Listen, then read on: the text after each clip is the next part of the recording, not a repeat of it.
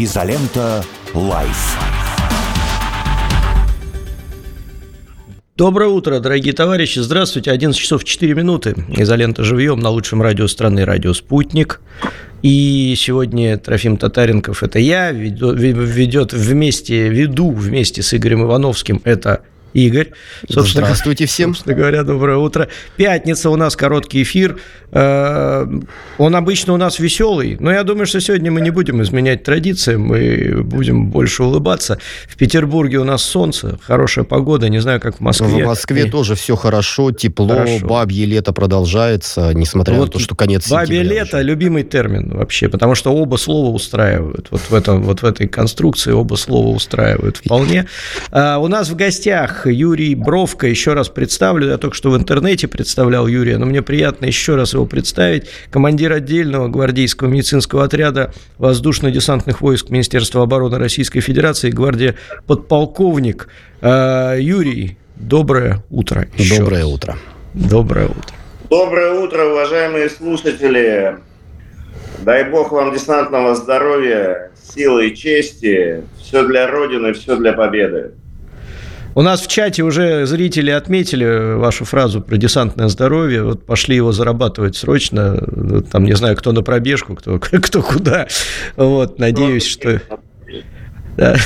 Да. А, ну что, Юрий, извините за, баналь, за банальный вопрос, который вам я не могу за, не задать. Я, но я спросил разрешения, вот честно скажу, спросил разрешения. Понимал, что буду уже 50-м.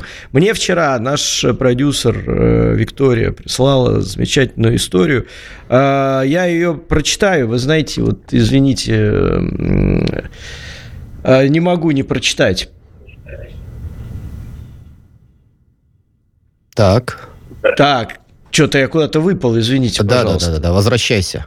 Да, да, да. А, Командир 39-го, читаю, да, командир 39-го отдельного медицинского отряда воздушно-десантных войск Юрий Бровка нач, начинал участие в спецоперации в звании майора. Теперь он гвардии подполковник, у него три ордена мужества. Именно он вместе с коллегами этим летом провел уникальную операцию, достав из ноги раненого бойца не разорвавшийся 30-миллиметровый снаряд. Юрий оставил в спецоперационной только мужчин, хирурги работали под присмотром саперов. Снаряд сдетонировал после операции, медиков посекло осколками. Я, во-первых, не представляю, ну, я вообще ничего не понимаю. Расскажите, как, как это, во-первых, как снаряд оказался внутри ноги, и как он там вообще, вот это вот все, и как вы с этим справились. Это просто фантастика какая-то. Прочитал бы в книге, не поверил бы. Увидел бы в голливудском боевике, подумал бы, что сценарист сошел с ума. Ну, потому что такого не, не бывает, как мне кажется. Расскажите, что это? 23 числа к нам а, прибыл пациент, его привезли наши коллеги из 31-й отдельной десантно-штурмовой бригады. А, военнослужащий выполнял задачу боевую. К сожалению, его боевая машина наехала на мину.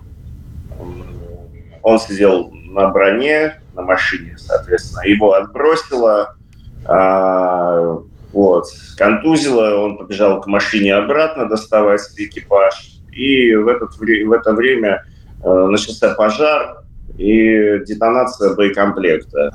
И вот, э, снаряд, соответственно, попал тело нашего пациента не из пушки, а вот при э, детонации как бы имел несколько другую кинетическую энергию, за счет этого он остался жив. А впоследствии, пройдя вот барьеры медицинские, оказания помощи, ну, а, просто несколько не повезло, что не было рентгена, да, об этом мы чуть попозже поговорим. И его доставили непосредственно к нам, уже он своими ногами зашел, а у нас а, была выполнена рентгенография, и мы сначала подумали, что, возможно, это э, ну, мы надеялись, что это не снаряд. Но после того, как э, мы выполнили компьютерную томографию, пациент уже поняли о том, что это там серьезная угроза. А еще до этого, как бы, эту вероятность держа в мы произвели эвакуацию э, со всех рабочих мест военнослужащих женского пола, убрали весь личный персонал, который мог пострадать, если, не дай бог, что случится. И как бы, ну, просто как эта чуйка была, что нужно людей брать. Вот. Перед тем, как операция началась, мы уже имели данные о том, что боеприпасы в ноге у нашего воина.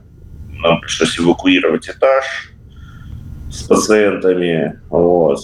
Перед операцией мы вызвали бригаду саперов, дождались, пока они приедут, и вот в их присутствии, э, соответственно, начали извлечение боеприпаса. И уже э, в процессе операции, как бы там были некоторые такие э, конструктивные сложности.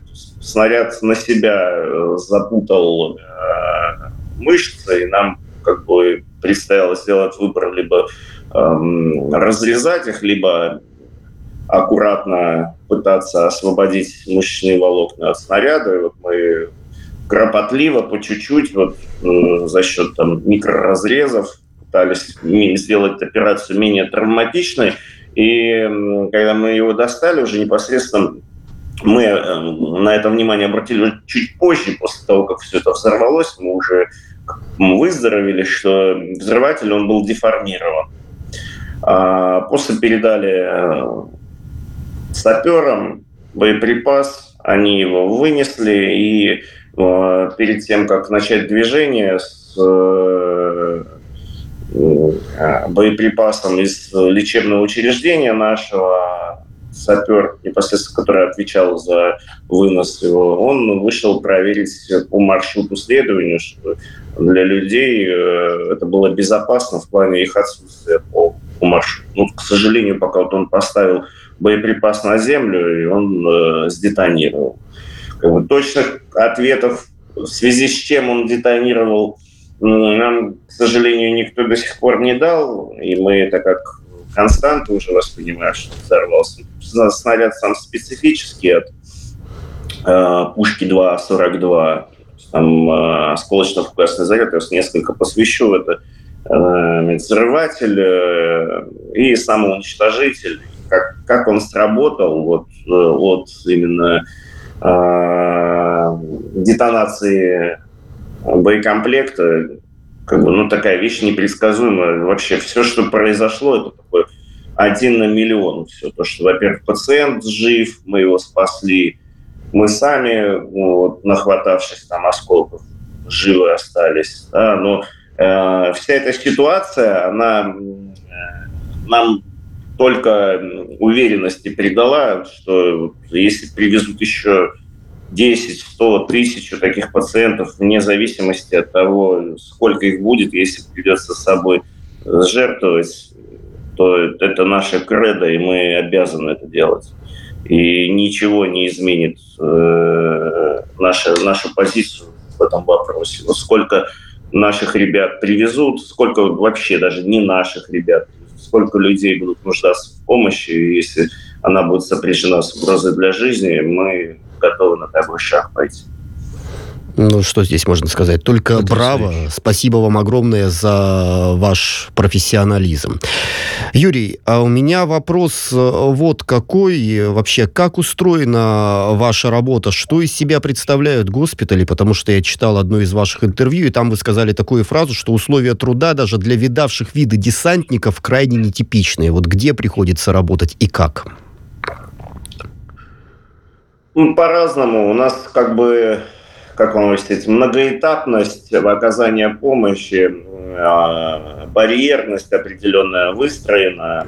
То есть, если говорить непосредственно о соединении, а, которое я обеспечиваю для того, чтобы человек, оказавшийся там в коллюзии, в неприятном положении, который ранен с травмой, а, или он просто заболел банально, у нас э, есть эм, Э, непосредственно группы, выставленные на разном удалении, вот, они работают для того, чтобы вот отфильтровать. Если в одной группе по материально-техническому обеспечению не получается вылечить пациента, он передается на следующую, и вот, грубо говоря, как, знаете, система айсберга, что вот верхушки вниз. И вот непосредственно нам приходится все это вот качественно организовывать, чтобы, в принципе, человек, который э, отдает свой долг родине, который самоотверженно ее защищает, был защищен и э, от болезней нами. И, в принципе, у нас все для этого есть. Сейчас мы из себя представляем намного больше, чем это было два года назад. Для э, медицины специальная военная операция – это возможность, э, к сожалению, научиться делать все намного быстрее, лучше, качественнее, делать работу над ошибками.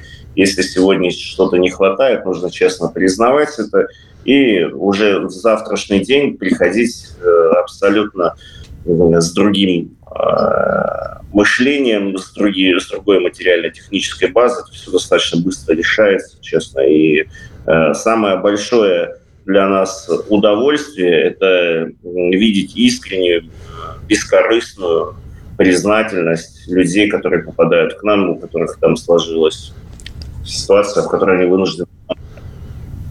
Сейчас а, ради Юрий, этого мы и слушаем. А вот вопрос такой как раз, извините, перебил, да, ну невозможно, да, не перебить в данной ситуации. Э, хочу эту тему под, под предраскрыть э, немножко. У нас же были э, военные конфликты, специальные операции, там была Сирия, там была Чечня, было много чего, да, и где участвовали воздушно-десантные войска и врачи воздушно-десантных войск, и, в принципе, военные врачи. У нас были наработки определенные, да, у нас была, есть военно-полевая хирургия мощная, знаю не понаслышке от своих друзей-врачей, как это все работает.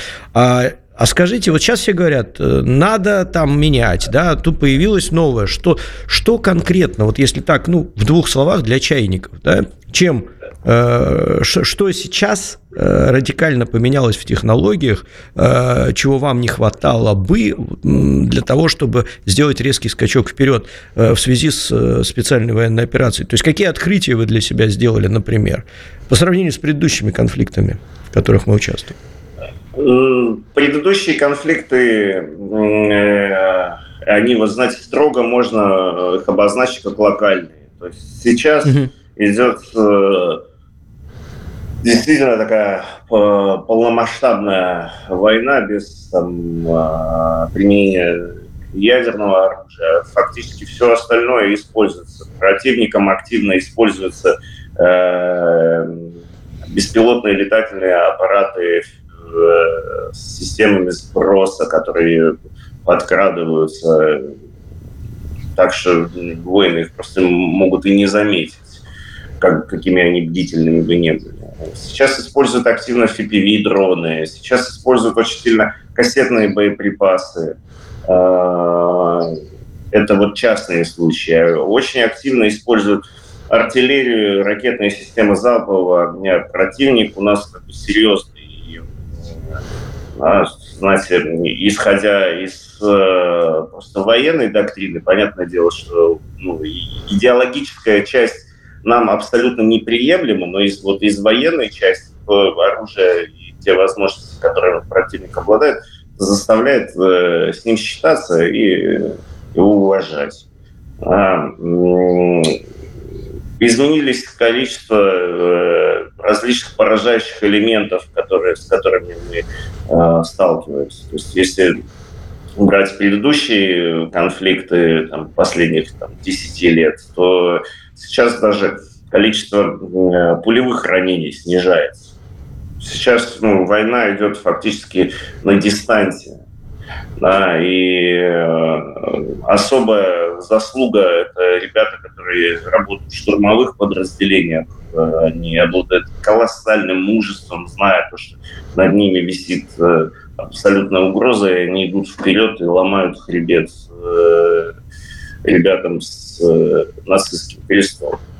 И в связи с вот всем, что я сказал, несколько видоизменяется именно и касательно медицинская помощь. То есть вот в таком объеме представленном именно э, разнообразие вооружения, которое имеет противник, мы еще никогда с этим не сталкивались, за исключением, конечно, э, Великой Отечественной войны. Но вот сейчас время выбрало нас, и мы обязаны сделать все для того, чтобы э, в плане медицинского обеспечения наши воины были э, знаете, как самыми э, защищенными. Что если им нужна наша помощь, мы должны сделать ну, качественно. И э, никто не будет спрашивать, знаете, у руководителя, командира, начальника военно-медицинской организации, э, что у него есть, что у него нет. Он ну, все прекрасно видит и понимает, ему нужно здесь и сейчас. Э, вещи, которые, к сожалению, до этого там не было, которые считались там элементами следующего этапа. Вот, поэтому огромное спасибо вообще всей стране. Да, очень много людей, которые э, занимаются благотворительностью. И, знаете, сказать просто, что благотворительность – это мало. Это э, уважение и зов помогать своим соотечественникам. Это переживание и сострадание вместе с теми, кто сейчас вот в беде находится. И вот люди э, за тысячи километров от нас находятся, которые считают себя э, россиянами, которые пытаются всесторонне помочь, даже находясь в тылу. Mm. Юрий, я вот опять же вспоминаю интервью с вами, которое я читал, и там зацепился такой момент, что э, удается спасти 99% э, тех, кто поступает к вам с ранениями. Правда? Это правда, да. Это же феноменально. Я бы даже сейчас сказал, это даже больше цифр. Угу.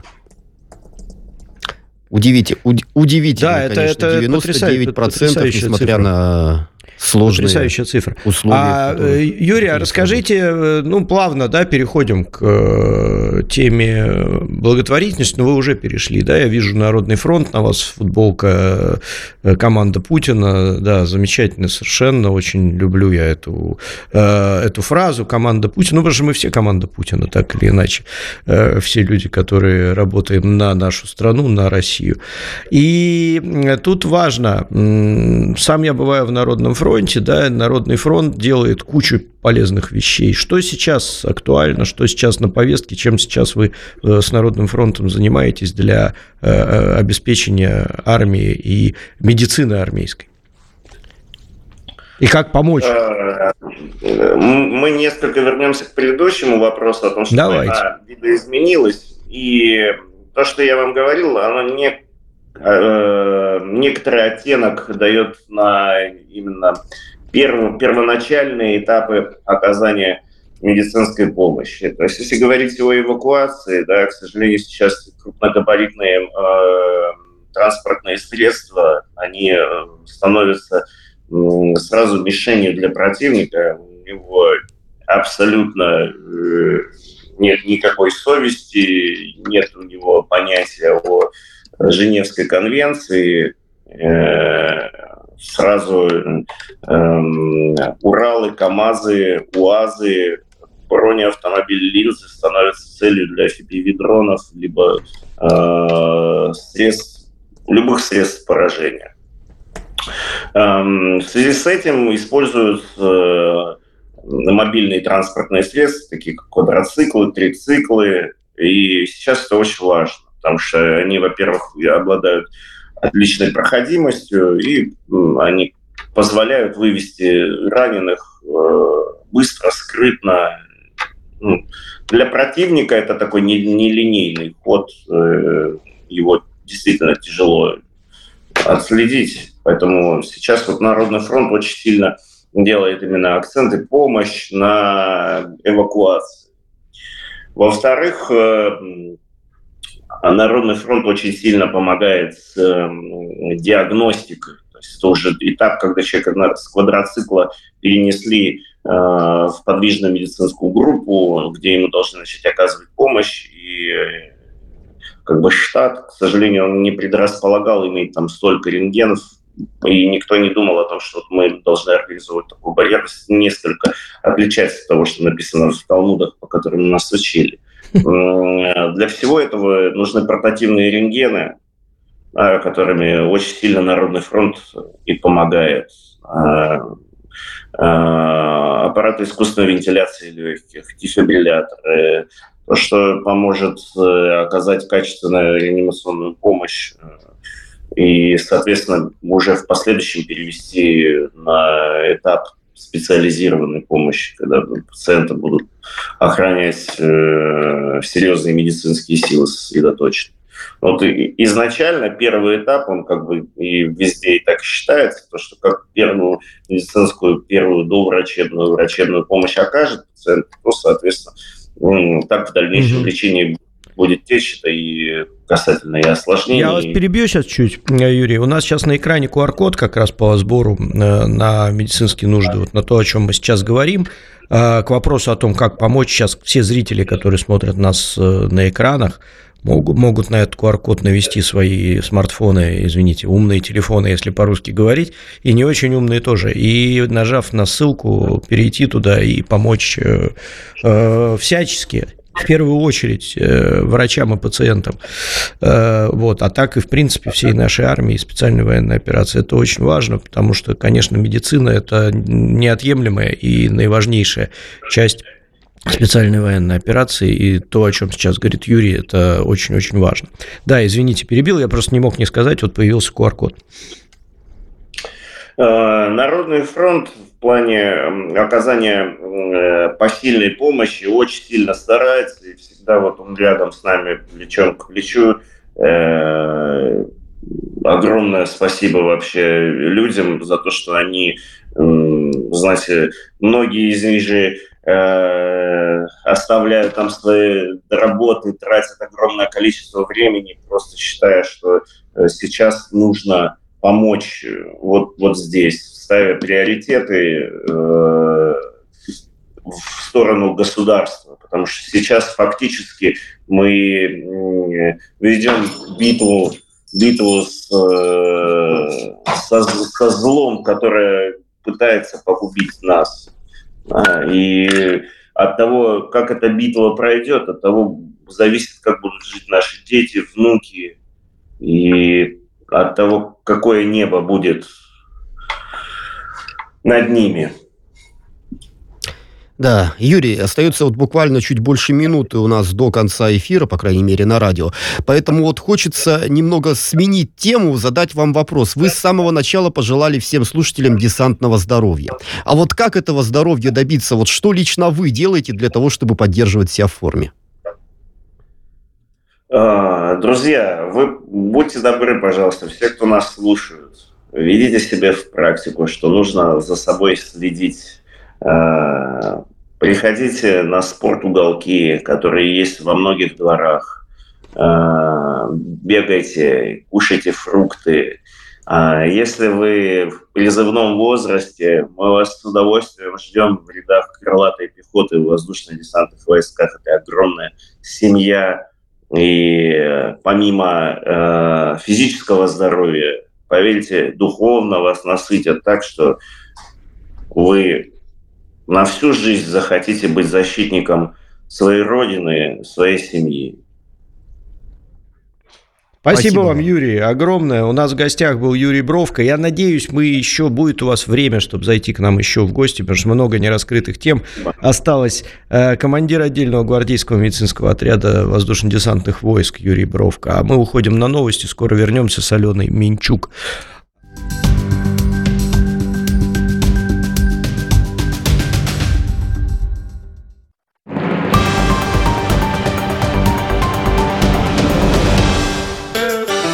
Здравствуйте, я Анатолий Вассерман. Каждый вторник с 19 до 20 часов беседую с приглашенным гостем на темы, интересные не только нам обоим, но по возможности и вам. Так что постарайтесь не пропускать допрос Вассермана. Услышите много любопытного и зачастую неожиданного. До встречи!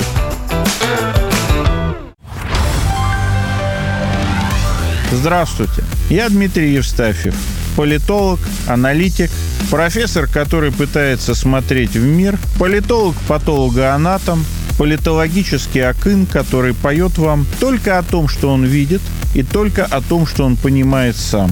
Никогда не скажу вам то, что не знаю, никогда не стану вам рассказывать о том, что не понимаю, не вижу и не могу оценивать рационально. Пытаюсь оставаться на платформе здравого смысла, пытаюсь делать так, чтобы вы узнали что-то интересное. Мне также важно, чтобы вы заинтересовались вопросом и сами попытались что-то узнать, как просто рассказать вам о том, что происходит в мире. Мне важно, чтобы вы искали, думали, решали для себя, при этом оставаясь людьми.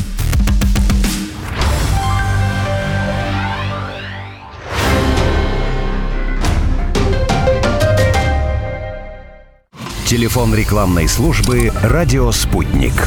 Плюс 7 495 950 6065. Радио «Спутник». Новости.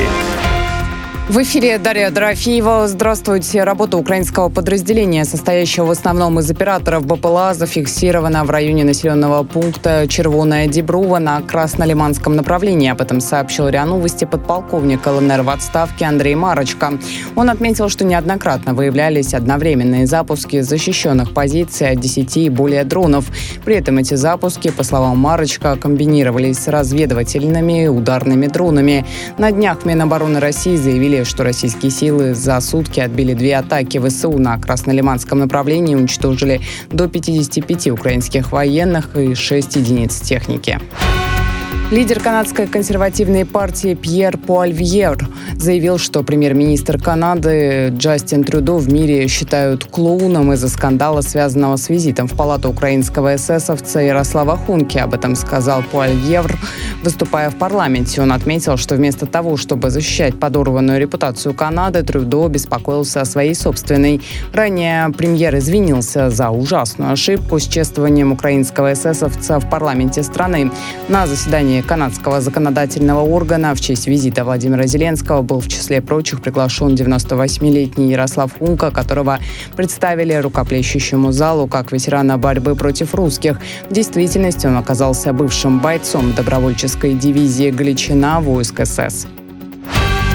Карабахские армяне по условиям договоренности 20 сентября сдали азербайджанской стране более 1100 единиц стрелкового оружия, 84 гранатомета, 39 минометов, 18 единиц бронетехники и почти тысячу ракет. Об этом сообщила Минобороны Азербайджана. Неопознанный беспилотный летательный аппарат нарушил на полчаса работу крупнейшей воздушной гавани Германии, аэропорта Франкфурта на Майне. Об этом сообщило местное информационное агентство. Как рассказал представитель полиции, неизвестный беспилотник был обнаружен накануне вечером недалеко от аэропорта.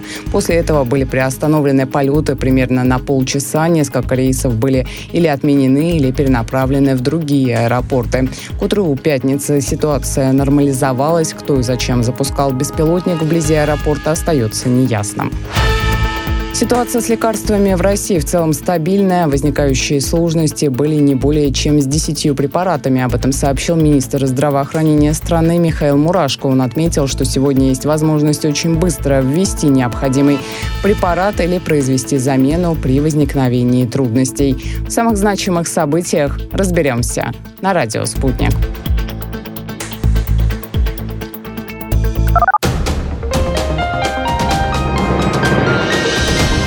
Следующий выпуск новостей на «Спутнике» менее чем через полчаса.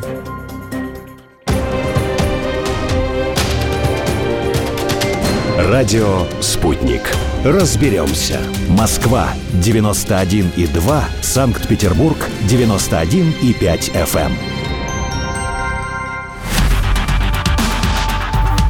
Изолента «Live».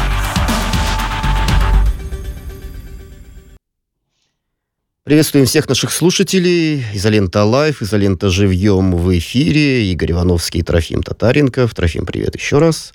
И привет. у нас, как обычно, по пятницам актриса кино и дубляжа, преподаватель сценической речи Алена Минчук. Алена, доброе утро. Доброе утро всем. Здравствуйте, Алена. Здравствуйте, Трофим. Давно не виделись. Давно не виделись, да, э, слышались только. Нет, почему? Я видел ваши кружочки у себя в Телеграме. Э, они прекрасны, как, собственно говоря, и вы в этих кружочках, уважаемая Алена. Ну что же. Благодарю. Давно я не слышал ну англицизмов в вашем исполнении, Алена. Да, англицизмы у меня готовы, но на самом деле я подготовилась. Мы же с вами почти месяц назад были в эфире вместе. Угу. И э, с вашей стороны поступил запрос на подготовку ответа на вопрос, в чем разница между ситро и лимонадом. Так. Я подготовилась к прошлому эфиру, но Трофима не было. Mm. Поэтому с чего начнем? С э, вопроса, который целый месяц ждал своего часа, или с англицизмов? Какие предпочтения? Mm, давай с, давайте с вопроса. Давайте. А, значит, ситро и лимонад. Я поинтересовалась этим вопросом. На самом деле это два напитка, которые действительно очень часто между собой путают, но все-таки они различны между собой. И основное различие, отличие между ними заключается именно в составе. Ситро – это напиток, который делают из апельсиновых цедр, сахара и воды. Такой сладковатый вкус, аромат, нежели у лимонада. Лимонад, он с большим количеством лимонного сока и сахара. И лимонад, как правило, имеет более кислый, свежий вкус, и связано это с тем, что добавляют, как я уже сказала, лимонный сок. И также он может содержать какие-то дополнительные ингредиенты, мяту, например, или лимонную цедру, а не только лимонную кислоту или лимонный сок и так далее. Но при этом достаточно спорная история. Мне всегда искренне казалось, что ситро более кислый, чем лимонад. Ничего себе. Хотя, если почитать состав, выяснится, что лимонад считается более кислым напитком. Более того, вы знали, что ситро это вообще фрукт? Нет. Фрукт? Он Нет. вот так вот. Вот это Цитрон. я тоже. А, нет, я прочитала, что это именно цитрон какой? Французский? Цитрон. Цитрон. Цитрон. Который цитраен, который цитрен. Цитрон. Но у меня, у меня так мама называла свою машину Цитрон. У нее когда-то был Цитрон. Понятно. Она его называла Цитроном, да. Но, тем не менее, я выяснила, что Ситро, или Ситро, исправьте меня, кстати, по-моему, Ситро. По-моему, тоже, да. По-моему, тоже. Мне тоже кажется. Ситро. А, это фрукт, оранжево-желтую кожуру имеет, белую мякоть, и внутри содержится семена и сок. Кстати, используются и в медицине, и в кулинарии. Для меня это было чем-то неожиданным. Я посмотрела, ну, чем-то напоминает апельсинку, мандаринку, что-то смешанное, но семейство цитрусовых. Назовем Обалдеть. Вот Вы слушали кулинарный уголок э, Алены Минчук. Наша новая рубрика теперь каждую а, пятницу. А, у меня, не, у меня вообще-то в Краля Дале есть рубрика «Рецепт надо». И там я раз в недельку выставляю что-то вкусненькое. На прошлой неделе мы запекали мясо в тыкве. На этой Чье? неделе буду Чье мясо в тыкве? Моих бывших трофим. А, я так и думал. На самом деле, наконец-то вы раскрыли э, рецепт того вкусного блюда, которое мы ели с вами месяц назад. А, Алена Минчук, лучший кулинар из, из бывших. Короче, да. рубрика кулинарная короче. есть, но а, ответ на вопрос я э, нашла, я считаю, и отчиталась. Да? Прекрасно. Да, великолепно. А, Спасибо большое. Э, я теперь знаю, как готовить ситро, и обязательно попробую и выложу у себя в пояснительной бригаде, наверное, видео. Будет называться «Ситро имени Алены Минчук». Трофим, это вот прям вызов на кулинарный батл, Конечно, я считаю. У нас будет. будет кулинар батл, как считаете? Может, что-нибудь приготовим? Давай. Устроим шоу? Отлично. Давайте. У меня я, просто нет прочим, не так много бывших, как у вас, поэтому у меня с ресурсом э, все скромно. А откуда вам знать, как их много? У меня что-то я не поняла. Что, следите за мной? Конечно, подробно.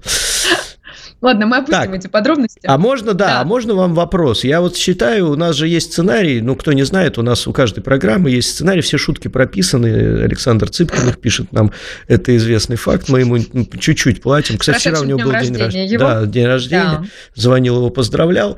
А, от, всей, от всей изоленты, кстати, поздравлял, сказал, что он стал великим только благодаря изоленте, он с этим согласен, в принципе, что его известность пришла после того, как он начал участвовать в изоленте. А, и вот э, читаю сценарий, там написано слово, которое я вообще не понимаю. Вообще. Я не знаю его. Расскажите, пожалуйста, что это? Флоатинг. Да? Floating. Ну, я знаю английский хорошо. Да, я знаю, что такое to float. Это понятно. Это когда что-то плывет по воде, э, по поверхности воды само собой. То есть э, несет течением, ну, условно говоря. То есть корабль не float. Да, а float это типа плыть вот по течению, условно говоря. Да? Э, что, вы, что вы конкретно имели в виду? Это не я конкретно имела в виду, это запрос от э, подписчиков телеграм-канала моего. Э, было предложено такое слово для разбора, и так совпало, что как раз в ту же неделю я совершенно случайно узнала о существовании этого слова. Значит, мне он был предложен этот термин флуатинг как англицизм. Но я не совсем согласна с тем, что это англицизм. Во-первых, поясню. Флуатинг – это в современном мире, и, как выяснилось, появилась эта процедура в, примерно в 50-х годах прошлого века. Процедура, а, которая э, скажем так, э, нацелена на то, чтобы человек оказался в непривычных для него условиях невесомости. А человек принимает такую огромную ванну с каким-то безумным количеством соли, чтобы ощутить, как будто бы ты Париж э, над водой, ты в невесомости. Париж, в смысле, это... город Париж? Конечно, да, и Дублин туда ага. же, Трофим. Угу. Так. Так вот, а, э, Париж в невесомости. И туда добавляют, что около 700, по-моему, килограммов соли. Я читала, потому что мне показалось это чем-то любопытным. Мне в Нельзяграмме выпал ролик как раз с рекламой этой процедуры. И вот пишет э, Петр Комиссаров, передаю привет, преданный подписчик э, телеграм-канала Короля Даля, что раньше эта процедура называлась сенсорная депривация. И в какой-то момент она стала флуатингом. Я стала интересоваться и выяснила. Хорошо на переименовали, деле... на самом деле, качественно. Простите, я прям люблю этих переименовщиков. Э, так. А, ну, еще в нашей стране 10 лет назад флотинг назывался, как я сказала, сенсорной депривацией, но на самом ага. деле, если пойти к истокам, то мы выясним, что флотинг изобрел американский нейрофизиолог Джон Лилли в середине 20 века. И тогда ученых интересовало, как э, будет себя вести психика человека в условиях, когда внешнее воздействие сведено, сведено, сведено к минимуму. Я еще не проснулась. Прошу прощения за свои забалтывания. Не проговорчики у нас в дубляже называется. А потом, соответственно, процедура, видимо, обрела обрела популярность и пришла в нашу страну. И все-таки мне кажется, что так как э, эта процедура зародилась в Америке, у нее есть название флуатинг, но это как-то странно сейчас переводить флуатинг на сенсорную депривацию и настаивать на том, чтобы это название прижилось. Мы же теннис не переименовываем, мы же баскетбол в мяч корзины не переименовываем, мы же Apple технику не называем яблоком, правильно? Называем. Поэтому вы называете яблоком? Обгрызенным причем, да. В огрызок еще есть вариант. Э, а вы знаете, дай почему, мне, кстати, Дай мне свой огрызок позвонить. Э, это, это же очень известно. А, вы же на андроиде, я-то думаю. Я на андроиде, да, и я ваш вот огрызок вот этот, понимаете, вот это вот все, вот это. Игорь, а вы на чем? Я на андроиде, да, я на андроиде, причем Понятно. я такой... Значит, опять же, оп- опять же, Алена, я открою вам страшную тайну. Э, в среде футбольных фанатов есть такая тема, да, футбол называют многомяч очень часто, и когда ты спрашиваешь своего друга, пойдет ли он на футбол, обычно спрашивают, ты на мячик идешь? То есть слово футбол, кстати, очень редко фигурирует в среде фанатов. Вот. Я первый раз в жизни такое слышу, но я не поклонница футбола, поэтому, скорее всего, поэтому мне это и неизвестно. Спасибо, что просветили. Так это любопытно. Так, а, вот, а вот про яблоко, вы знаете, почему компания Apple называется Apple? Почему компания Apple называется Apple? Но мы же да. все смотрели замечательный фильм «Форест Гамп», там про все про это тема была раскрыта давным-давно. Про Стива Джобса в «Форест Гампе»? Нет, про компанию Apple. Ну ладно, вы не смотрели, я вижу, понятно. Нет, я смотрела Форест э, Расскажите вашу версию нам, Алена. Расскажите. Подождите, Расскажите. я смотрела Форест Гамп, и вы меня сейчас несколько обескуражили. А там как раскрывается тема яблока? Мне известно, что Стив Джобс пришел к своей команде а. и спросил, как назовем э, компанию. И э, никто не нашел ему ответа на вопрос. Он сказал, что если через полтора часа вы мне не дадите что-то дельное, то взял яблоко, надкусил, поставил на стол и сказал, я назову эту компанию Apple. И будет у нее Молодец логотип какой. яблоко. Молодец какой Стив Джобс, вообще талантлив, талант был, гений. А вы знаете, что ну, яблоко вначале было радужное? Нет. А, нет, подождите, а вот... я видела этот логотип. Вы мне сейчас сказали, да, я его видела. Да, сначала не... оно было радужное, потом оно стало однотонное, потом оно стало э, серое. Ну, короче, у них там эволюция э, бренда была такая достаточно серьезная. Сейчас бы радужное яблоко да? смотрелось бы опять актуально, учитывая ну, руководителя этой. Это мы опустим. Да, это мы опустим. Замечательной компании. Но тем не менее, да. я не знаю, насколько правдива эта история. Мне она известна. А что было в Форест Гамп? А, мне пишут наши, э, наши режиссеры программы о том, что Форрест Гамп купил акции Apple и разбогател. Вот этого я не помню, хоть убейте. Гениально. Так, Да. ну что же, что, поэтому друзья. floating. Я, э, если кто-то не знал, существует такая процедура, и она достаточно популярна, но мне кажется, что заменять ее было несколько опрометчиво на такое название, как наз- название floating заменять на сенсорную депривацию как-то не очень понятно, поэтому я думаю, что такой нельзя назвать это англицизмом, это название процедуры, которое пришло э, с Запада. Что думаете вы, Трофим? Вы со мной согласны, нет? Я всегда с вами согласен, Алена. Ну, Это правильно. Особенно, когда я не права. Ведь если женщина Мгм. не права перед ним, да что? Конечно, надо извиниться. Конечно. Все, супер. По ну, тогда мне- переходим к по мне, следующему как ни тезису. назови, все равно это все мимо меня проходит и, види- вид- видимо, пройдет. А, а, Алена, я одну- Просто один флуатинг проще запоминать, чем вот это вот сенсорное. Да. Да, да, да. Да. Я э, одну ремарку, извините, вставлю. Э, У нас есть к вам вопросы от зрителей в Изоленте Плюс, О. которые заданы. Поэтому давайте оставим э, время, ну или чуть-чуть задержимся после эфира на радио на несколько минут для того, чтобы э, ответить на вопросы зрителей. Все, больше не отвлекаю. Договорились. Мгм. Договорились. А, следующий тезис э, моего сегодняшнего рассказа, который я подготовила, это пять распространенных коммуникативных ошибок. Неважно, при письменном общении, при личном общении с людьми, в интернет-пространстве и так далее. Это, скажем так, э, мои наблюдения за тем, как люди между собой общаются, потому что у меня достаточно активный чат в Телеграм-канале, и я вот э, обратила внимание на пять таких распространенных, часто повторяющихся ошибок. Ни в коем случае не говорю, что правильно жить только так и никак иначе. Пожалуй, это только такие рекомендации со стороны, поскольку немножко имею представление о том, как грамотно выстроить коммуникацию с любым человеком. Итак, э, первая распространенная ошибка – это абсолютное убеждение в том, что все думают так же, как и вы. И поэтому не дают права на существование иному мнению. Очень часто сталкиваюсь с тем, что «А вы что, вот это не знали? А как вам вот это неизвестно? А почему вы об этом не знали?» Люди что-то могут не знать. Поэтому относитесь, пожалуйста, друг к другу снисходительнее и не настаивайте на том, что то, что знаете вы, должно быть известно абсолютно всем. Потому что Предположим, этот человек будет хорошо осведомлен в сфере физики, и когда он начнет вам справедливо задавать вопросы, а что вы вот этого не знали, и смеяться над вами, вряд ли вам это понравится. Поэтому снисходительнее. Вторая распространенная ошибка – это вдаваться в детали при повествовании. Если вам нужно сказать, что мы договариваемся встретиться в пятницу вечером в яхт-клубе, 6, Трофим. Договорились. то да, а, то не стоит говорить, э, слушайте, вот если мы во столько-то с вами созвонились, то во во столько-то я буду делать то-то, а потом вот это, вот это, и как раз к шести было бы хорошо встретиться. Чётко, Я бы, знаете, пожалуйста. Алена, как сказал, если мы с вами договорились встретиться в яхт-клубе, не надо уточнять, в каком городе. Хорошо, Трофим, договорились, сказать так.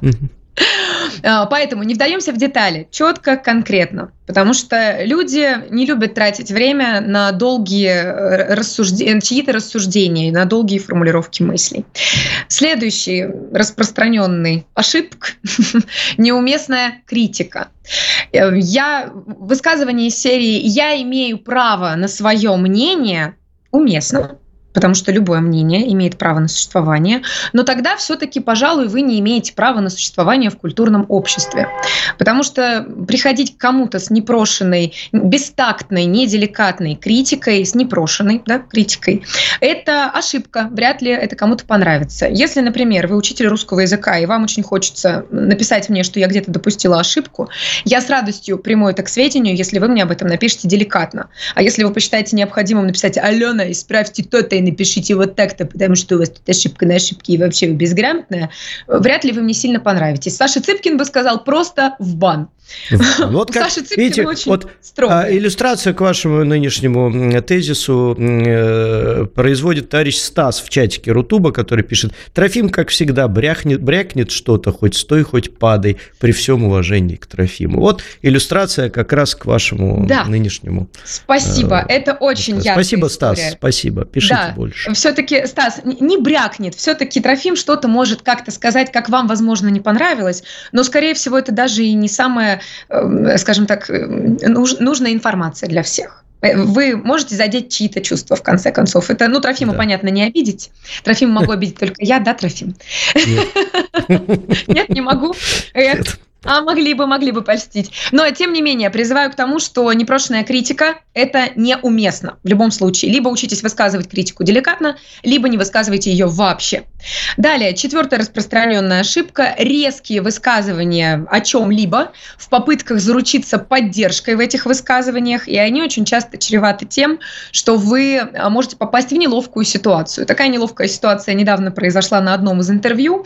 Один мой гость э, стал мне говорить о том, что, ну вот представляете, я задала вопрос про телевидение, э, не помню даже уже кому, но я спросила, сможет ли YouTube или Рутуб э, перекрыть телевидение, вообще останется ли оно жить. И мой гость ответил, что да, навсегда останется, потому что в каком-нибудь захолустье под Красноярском никогда не будет интернета.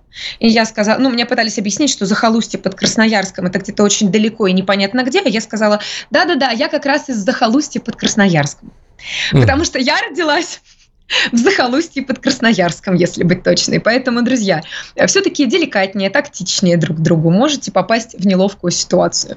Ну и, наконец, э, последняя распространенная ошибка – это искать подтекст там, где его нет. Э, живой пример вчера. Я выставила пост э, в телеграм-канале о том, почему в России шарманка называется шарманкой, а на украинском языке звучит как Катринка. По-моему, это просто... А как, на каком языке? На украинском. На как не, не знаю. Так, несуществующие вот. языки мы обсуждаем Нач... в эфире. Так. Началось, началось, началось. Тем не менее, э, мне написали, что зачем нам знать украинизмы? Для чего это нужно? Угу. Наверное, в моем сообщении были попытки найти какой-то подтекст, что я якобы кого-то где-то в чем-то поддерживаю, что-то продвигаю. На самом деле мой э, пост был только о том, что в России это слово произносится так, на Украине это слово произносится так, потому что когда появился такой музыкальный инструмент, была распространена мелодия э, Шарман Катрин, и в русском языке прижилось понятие шарманка из-за того, что играли именно эту мелодию, а на Украине э, Катринка. Это все, что я написала у себя. Но, скорее всего, человек увидел что-то иное в моем в моей публикации. Поэтому я вас призываю не искать, не придумывать подтекст, а если вам показалось, что какой-то подтекст есть, уточните, напишите, правильно ли я понимаю. А, Алена, могу с вами поспорить, знаете ли, вот когда вы приходите Давай. в городе Фигерас э, в музей Сальвадора Дали, ну, в котором, я думаю, все здесь присутствующие были и не раз, а, там э, первое, что вы слышите, э, что, конечно же, поиски дополнительных смыслов в тех картинах, которые вы видите, занимает больше всего времени у посетителей этого замечательного музея. Вы знаете, я бы с удовольствием спросил у э, сеньора Сальвадора Дали, э, какие смыслы он вкладывал в свои картины, но, к сожалению, не могу, и поэтому приходится додумывать э, все эти смыслы, что тренирует меня искать смыслы в любой вашей фразе дополнительные. Э, вот. Трофим, но одно дело мы говорим о великих художниках, композиторах, драматургах, что, которые... Великая? Нет, я пока что не великая. Ага, хорошо. Я пока так что как все. Мы с Игорем записали. Спасибо. Да. Спасибо. Не великая. Я Просто призываю... мы до этого только говорили, да, что, что великие себя великими не называют, значит, точно великая. Опустим. А я призываю в общении с людьми один на один в современном мире, когда вам нужно с кем-то о чем-то договориться, не искать в его словах дополнительный подтекст, потому что, скорее всего, его там нет. Либо, если он действительно есть, то это нужно уточнить, а не придумать, и потом сам придумал, сам обиделся. Иначе произойдет история, сам придумал, сам обиделся. Вот не надо этого делать. Поэтому искать подтексты у великих – это абсолютно правильно, я это поддерживаю, и это нужно. Это заставляет мозги работать как минимум, заставляет думать. А вот что касается обычного диалога бытового, вот сейчас будет странно, Трофим, если я начну в ваших словах искать какой-то подтекст. А что вы имели в виду, когда сказали, что я великая? Вы хотели меня поддеть и сказать, что я глупая блондинка? Или Конечно. вы так со мной заигрываете? Конечно. Оба, оба, оба, два, оба два да. Вот. Ответ на оба вопроса да. Я буду сейчас сидеть и переживать по этому поводу, искать этот подтекст. Правильно, Алена, это правильный подход, Алена.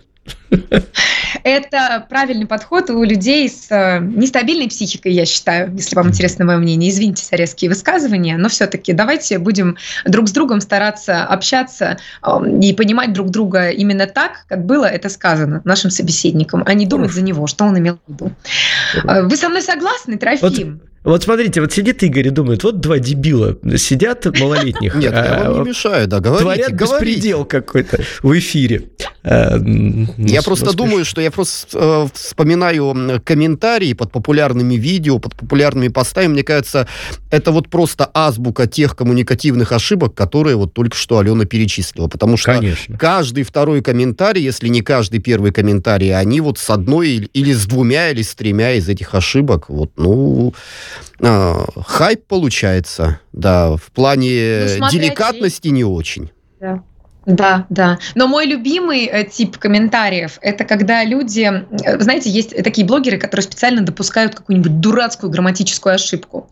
Они выставляют ролик, и начинают люди писать им «У вас тут ошибка на ошибке!» И каждый считает вообще своей главной задачей, святым делом написать, что у вас молоко написано через «а». И они не понимают, что автор это сделал сознательно, чтобы прилетели комментарии, алгоритмы социальной сети считали это как популярно популярный ролик, и ролик вывели э, в топ.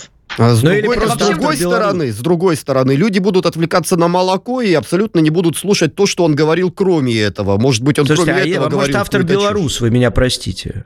А если он белорус, то все написано по правильному, по правильной теме.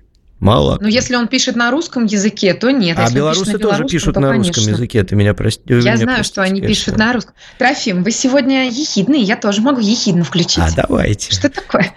Так, у нас полторы минуты ехидничать, а потом куча вопросов от зрителей. Так. А, отлично, дикционный интерактив. Я долго думала, как сегодня развлечь. А, Игорь, простите, снова обделю вас вниманием, но Трофима я очень давно не видела. Поэтому... Ради бога, да. Пришел Трофим, кипит эфир. Ушел Трофим, кипит эфир. Трофим. Пришел Трофим, кипит эфир. Пришел Трофим, не кипит эфир. Нет, нет, нет, нет, нет. Пришел Трофим, кипит эфир. Ушел Трофим, кипит эфир. А, скажем. то есть на Трофима всем В принципе, пофиг, ничего да? не изменилось с эфиром. Да, да, ушел с Трофим, уходом, пришел Трофим. То есть да. эфир как выносим кипел, за скобки, кипит, да. Э, упрощаем Правильно. эту формулу, э, вот, и все. Пришел Трофим, ушел Нет, там Трофим. немножко Хорошо. удлиненная. Если полностью сложноговорку сказать, то она звучит так. Пришел Трофим, кипит эфир, ушел Трофим, кипит эфир. Как при Трофиме кипит эфир, так и без Трофима кипит эфир. Пришел Трофим, кипит эфир, ушел Трофим, кипит эфир, как при Трофиме кипит эфир, так и без Трофима кипит эфир. Пожалуйста. Ну, гениально. Гениально. Видимо, меня подвела Виктория и прислала вам а, дикционный интерактив, вы все Нет, отработали. не присылала ничего, я никогда не готовлюсь вообще ни к чему, поэтому все с листа. Так, никому не рассказывайте наша это. Трофим, Почему? никому не рассказывайте, что вы не готовитесь. Это безответственно по отношению к зрителям по правилам театра. Ха-ха-ха. Ладно, едем дальше. А все, я вам все рассказала. У нас 19 секунд до окончания. А, ничего себе. Дорогие наши слушатели и зрители, вернее как, сначала слушатели, мы заканчиваем сегодняшнюю изоленту на лучшем радио страны, на радио «Спутник», и плавно перемещаемся на несколько минут буквально-таки э, в Рутуб для того, чтобы ответить на вопросы изоленты плюс новости на радио «Спутник».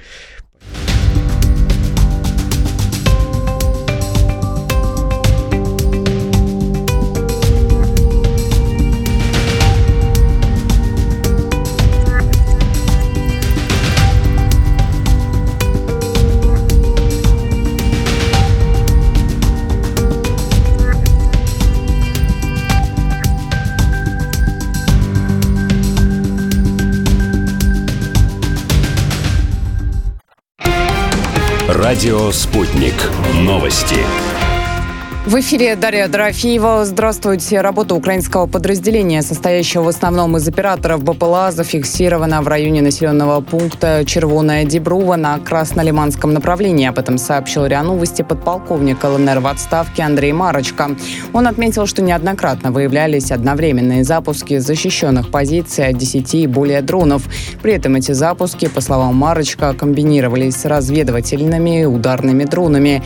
На днях Минобороны России заявили заявили, что российские силы за сутки отбили две атаки ВСУ на Краснолиманском направлении, уничтожили до 55 украинских военных и 6 единиц техники.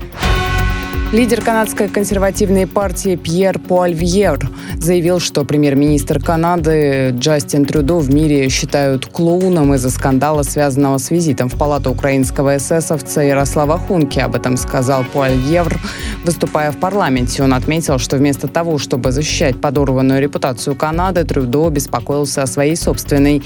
Ранее премьер извинился за ужасную ошибку с чествованием украинского эсэсовца в парламенте страны. На заседании заседании канадского законодательного органа в честь визита Владимира Зеленского был в числе прочих приглашен 98-летний Ярослав Хунка, которого представили рукоплещущему залу как ветерана борьбы против русских. В действительности он оказался бывшим бойцом добровольческой дивизии «Галичина» войск СС. Карабахские армяне по условиям договоренности 20 сентября сдали азербайджанской стране более 1100 единиц стрелкового оружия, 84 гранатомета, 39 минометов, 18 единиц бронетехники и почти тысячу ракет. Об этом сообщила Минобороны Азербайджана.